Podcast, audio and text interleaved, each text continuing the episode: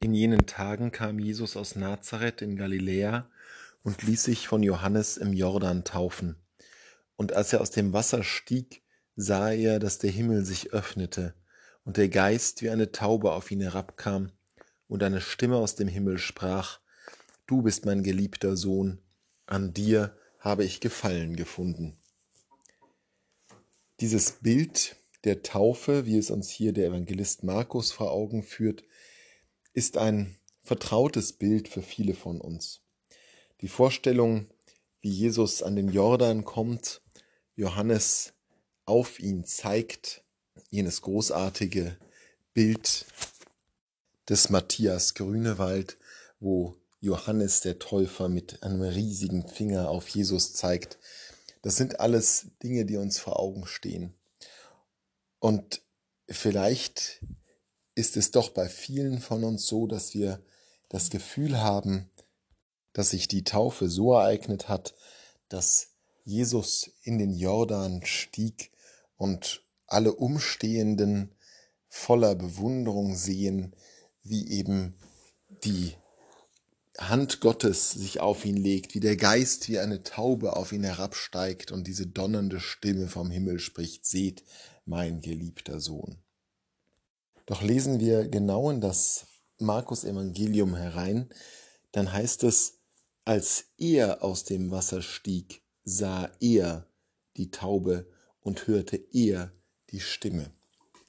Es ist also eher so, dass Jesus in dem Augenblick seiner Taufe, auch wenn die Umstehenden noch gar nichts recht bemerken, einen Wendepunkt, einen entscheidenden Wendepunkt in seinem Leben erfährt, wo er womöglich zum ersten Mal bewusst wahrnimmt, welche besondere Stellung er, der Mensch Jesus von Nazareth, womöglich einnehmen soll. Diese ganz andere Wahrnehmung des Taufgeschehens kann auch für uns ein wichtiger Hinweis sein. Es geht bei dieser Taufe Jesu nicht darum, ihn in aller Herrlichkeit zu präsentieren, sondern sie ist ein wichtiger Schritt in seinem eigenen Leben, in seinem eigenen Wachsen. Auch Jesus musste in seine Rolle als Prediger Jesus von Nazareth, als derjenige, der umhergeht, den Menschen das Reich Gottes verkündet, sie heilt und sie tröstet. In diese Rolle musste er erst hineinwachsen.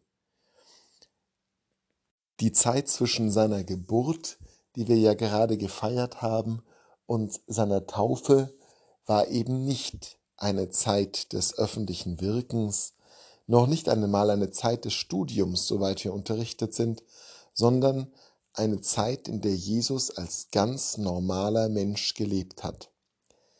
Und die Überzeugung, dass da eine Stelle für ihn an dieser Welt ist, die der Mensch Jesus womöglich noch überhaupt gar nicht umreißen konnte, reift erst langsam in ihm.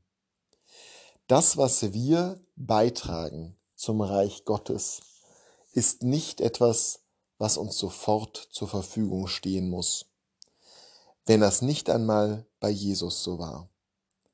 Auch unseren Beitrag zum Gelingen des Evangeliums, der Frohbotschaft, zum Realität werden des Reiches Gottes ist etwas, das durch unser ganzes Leben hindurch wachsen muss, das vielleicht lange Zeit ganz verborgen nicht nur vor den anderen, sondern auch vor uns selbst schlummert, das vielleicht in dem Moment kommt, wo wir es gar nicht erwarten, dass wir uns vielleicht zusammenpuzzeln müssen.